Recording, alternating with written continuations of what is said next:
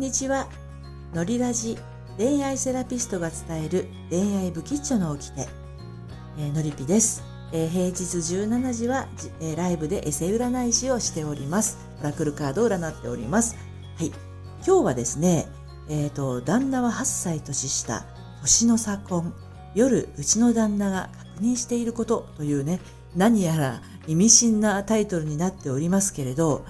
あのー、まずですね、アラサーからのということで私、えー、皆さん、いろいろなね、女性の皆さんのご相談に乗ってますが、例えば30歳の方が8歳年下の人ともし付き合うとしたら22歳になりますよね。で40歳だとしたら32歳。で30の方が22と付き合うよりは40の方が32歳と付き合う方がなんとなく年の差が狭まった感じはしませんか？実際は全然ね、狭まってないんですけどね。これが50歳が42歳と付き合うとなると、またまたこう、まあ、そんなに差はないんじゃないっていう感覚になっていくんじゃないかなと思います。で、私が再婚したのは53歳なんですが、旦那さんは45歳の時でした。だからまあまあ、そんなにお互いアラフィフな感じで、まあそんなにいいんじゃないかって私は勝手に思ってますけれど、実はですね、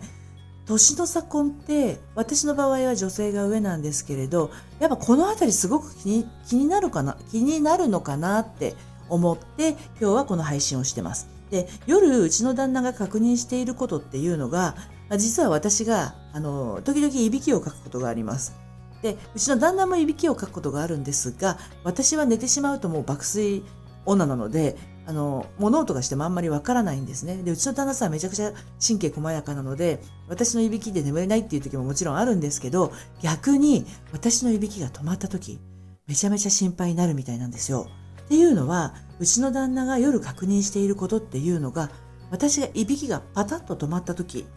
これ私寝ててふっと目が覚めちゃったんですけど顔の前にちょうど鼻と口の間にね手をかざしてたんですよ。つまり息してるかなっていう生存確認をしてたんです。で、顔の前に手があったのをなんか気配で感じたので、どうしたのって目が覚めて言ったら、いや、急にいびきが止まったから息してるかなと思ってって言ってかざしたらしいんですね。なので、まあもしかするとこれからどんどん年を重ねていくにつれ、彼の方が8歳若いですので、何かあった時、あの、すぐ気がつかなくっちゃって思いでそんな風にしてくれたのかもわかりませんけれど、ああ、なんかこんなあの夜中私のいびきが止まったぐらいで、あの、そんな風にしてくれるなんてとってもありがたいなって思ったという話でした。はい。ですので、あの、もしね、すごく年上の方と付き合うことになるとかね、例えば30歳で38とか39とかの人と付き合う、8歳上の人と付き合うとか、もっと一回り、あの、差の結婚してる人も結構いらっしゃいますよね。そういった場合はね、そういったお互いの安否確認ができるあの夫婦というものはとっても心強いなっていうお話でした。はい。それでは今日はこの辺にします。失礼します。